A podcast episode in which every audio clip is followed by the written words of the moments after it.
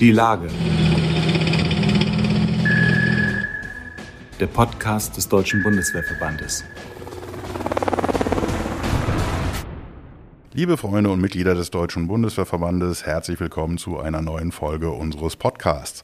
Heute, beziehungsweise eigentlich geht es die ganze Woche bei uns um das Thema Veteranen äh, und dazu haben wir natürlich den zuständigen, das zuständige Bundesvorstandsmitglied hier bei, bei uns. Wir haben hier Oberstleutnant IG Marcel Bonert. Herzlich willkommen, Marcel. Hallo, vielen Dank, Jan. Ja, und warum wir dich jetzt hier heute in den Podcast gebeten haben, wie, wie schon angedeutet, es äh, dreht sich in dieser Woche eigentlich alles um die Veteranen. Ähm, wir stehen jetzt gerade kurz vor dem Start des ersten Veteranenkongresses in Deutschland, initiiert vom Deutschen Bundeswehrverband.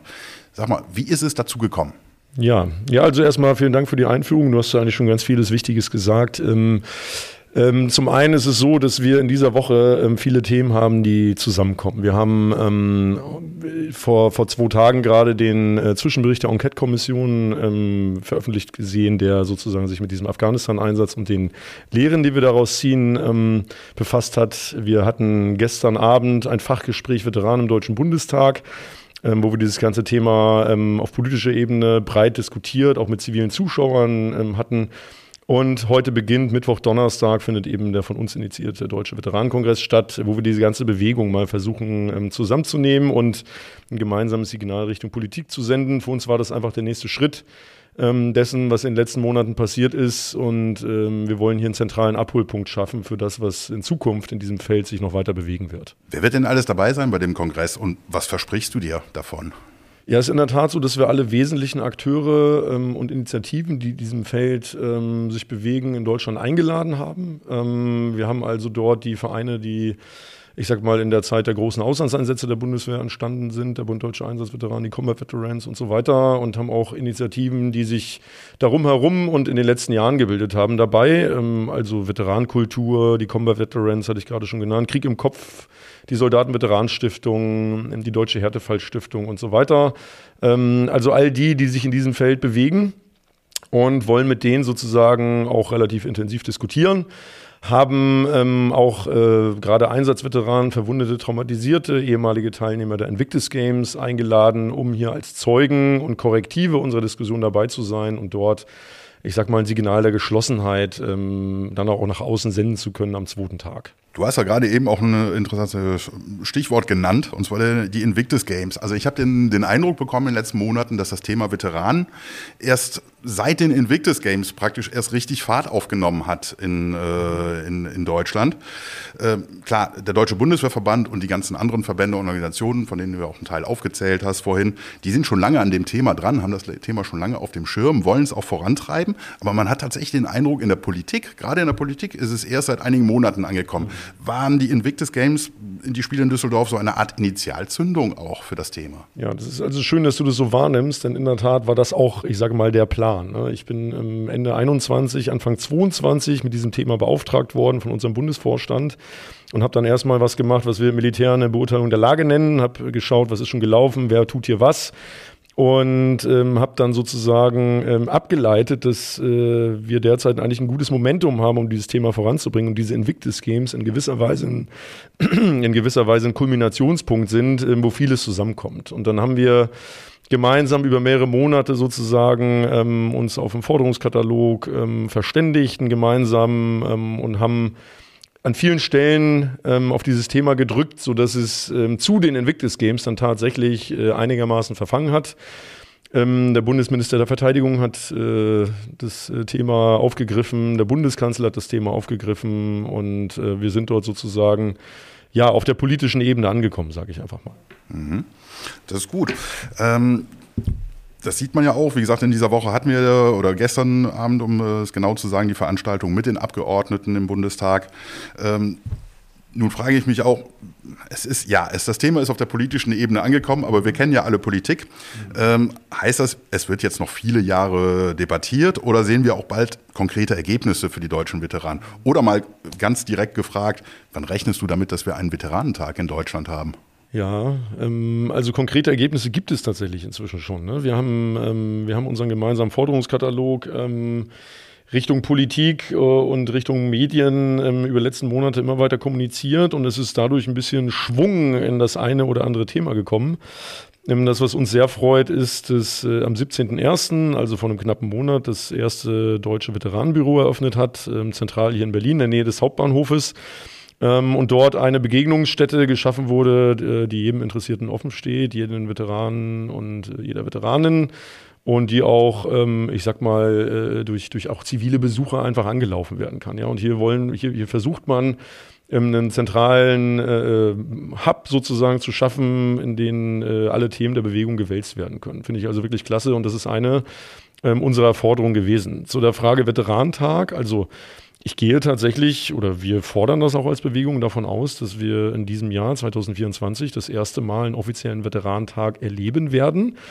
Ähm, wir werden das im Laufe dieses Kongresses diskutieren. Ähm, es gibt einen äh, fraktionsübergreifenden Antrag, ähm, also der Ampelkoalition und äh, auch der CDU, die gemeinsam an einem Papier arbeiten, in dem sie ähm, einen Veteranentag tatsächlich ähm, für Deutschland fordern, einen nationalen Veteranentag. Und ähm, wir begleiten das und äh, drücken natürlich da auch ein bisschen drauf und ich denke, das kann in diesem Jahr tatsächlich schon passieren. Also wir, wir müssen natürlich nicht glauben, dass wenn wir jetzt beispielsweise sagen, ähm, dass im September 2024 hier das erste Mal ähm, ein Veteranentag stattfindet, dass es sozusagen gleich ein bundesweites Event wird und überall in voller Breite dieses Thema dann zelebriert wird. Ähm, aber ähm, ich glaube, das ist schon was, was man sukzessive sozusagen aufbauen kann. Ja, vielleicht ist es in diesem Jahr eine zentrale Veranstaltung in Berlin und dann gehen wir halt im kommenden Jahr so ein bisschen vom Bund äh, auch in Richtung Länder, Richtung Kommunen und ähm, wollen ja hier auch grundsätzlich, sage ich mal, einen Tag äh, nicht von der Bundeswehr für die Bundeswehr, sondern eher von im weitesten Sinne Gesellschaft für diese Veteraninnen und Veteranen, jung und alt zusammen.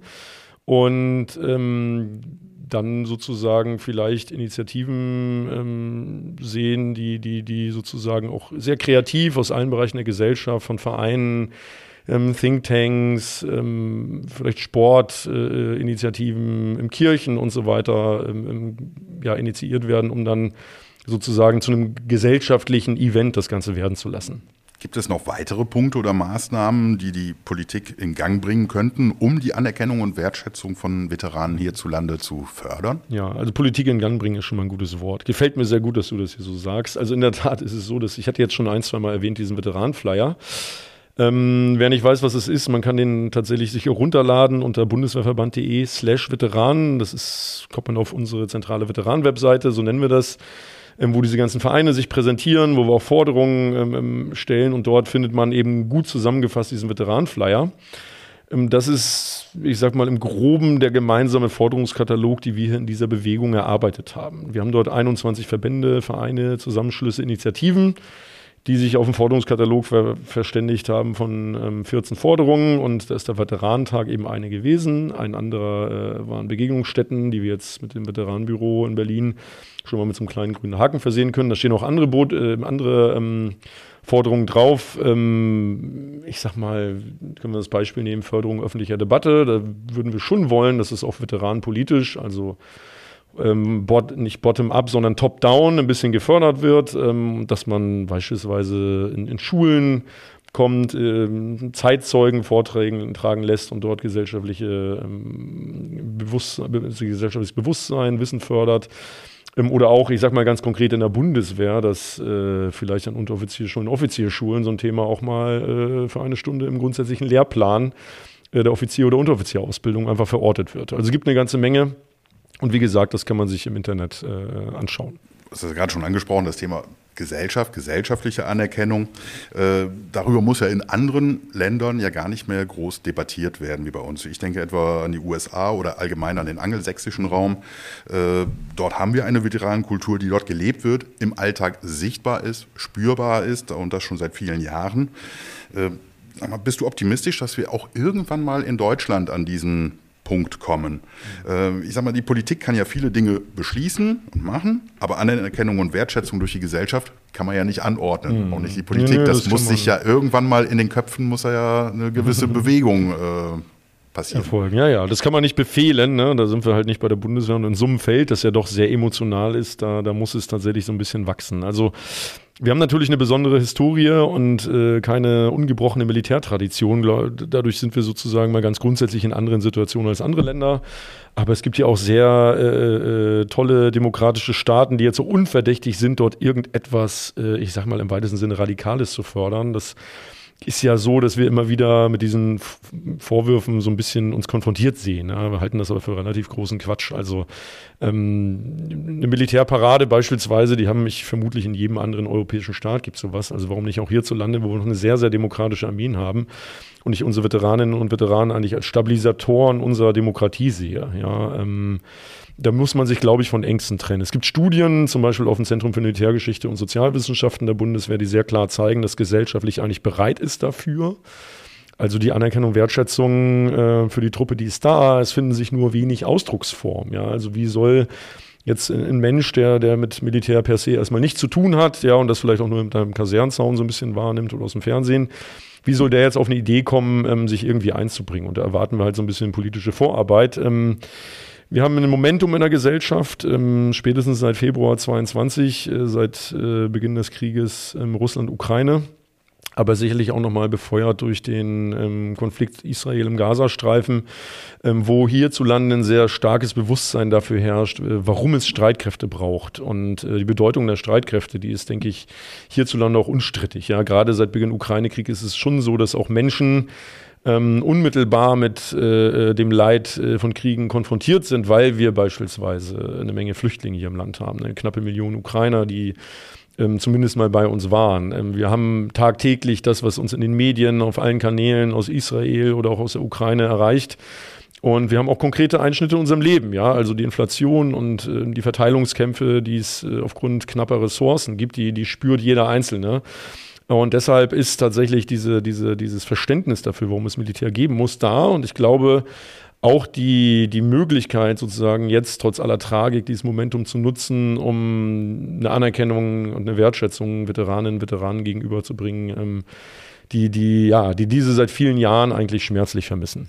Ja, Marcel, wir werden dieses Thema natürlich weiter eng begleiten und auch mhm. befördern. Und wir, ich bin sicher, wir werden uns irgendwann demnächst auch nochmal hier äh, gegenüber wiederfinden und nochmal über dieses Thema sprechen. Und ich hoffe, dass wir bis dahin nochmal über einige weitere, es ist ja schon viel passiert, aber noch mhm. über viele weitere Fortschritte sprechen können, über die wir uns freuen. Mhm. Oberstleutnant IG Marcel Bonert, herzlichen Dank, dass du hier bist. Ja, Jan, ebenfalls vielen Dank. Ähm, nochmal, diese Woche läuft der Veteranenkongress und ich hoffe, dass wir dort auch erleben, dass es gesellschaftlich ein bisschen verfängt und medial und äh, die Debatte weiter vorangetrieben wird. Und dann haben wir bestimmt bald wieder einen Anlass, über den Status quo uns neu auszutauschen. Vielen Dank. Herzlichen Dank.